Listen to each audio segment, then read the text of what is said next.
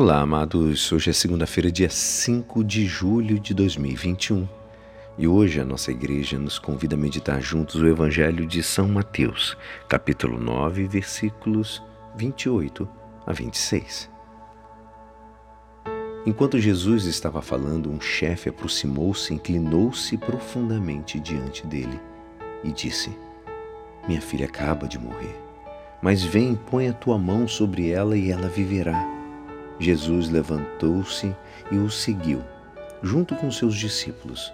Nisto, uma mulher que sofria de hemorragia há 12 anos veio por trás dele e tocou a barra do seu manto. Ela pensava consigo: se eu conseguir ao menos tocar no manto dele, ficarei curada. Jesus voltou-se e, ao vê-la, disse: Coragem, filha, a tua fé te salvou. E a mulher ficou curada a partir daquele instante.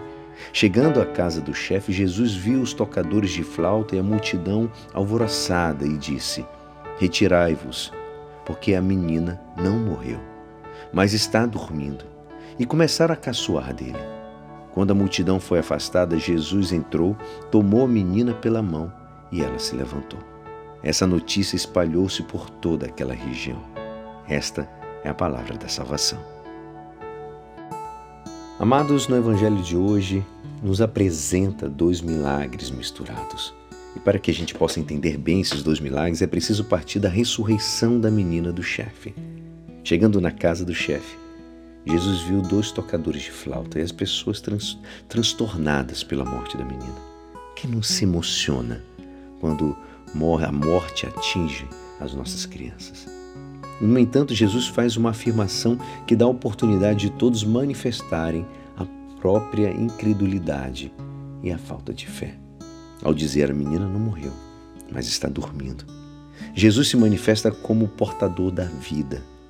Ele, de fato, é a vida e a ressurreição. A menina só está esperando alguém que lhe desperte e levante. É o que faz Jesus com naturalidade. Toma a menina pela mão e ela se levanta. Jesus não precisa orar, não invoca o Pai, não faz exorcismo algum. Com simplicidade, toma a menina pela mão. Só isso basta para trazer a menina de volta para a vida. Jesus é a ressurreição e a vida. Assim ele age na ressurreição da menina. Basta que ele esteja presente para a menina se levantar. E a partir disso podemos entender também o milagre da mulher que sofria de hemorragia há 12 anos. Ao tocar na barra do manto, ela é curada de seu mal. Se Jesus pode trazer a menina de volta para a vida, pode também curar a mulher da doença. Quem pode fazer o maior, pode também realizar o menor.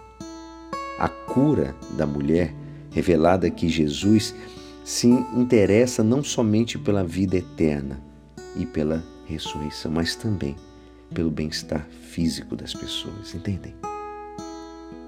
É um erro separar saúde física e espiritual. Vida física é a vida eterna. Evidente, há uma importância maior na, na vida eterna, é claro, sobre esta vida terrena, é muito maior. Mas isso não significa um descuido ou desprezo. Amados, não podemos deixar de notar que vários doentes suplicam a Jesus para conseguir uma cura, e a resposta é sempre maravilhosa. O milagre acontece graças à fé.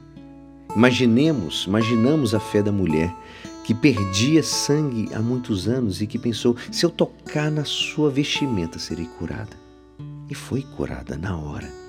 Estes exemplos são para nós um estímulo e incentivo na hora de dialogar com Deus e apresentar-lhe a listagem de tantos favores divinos.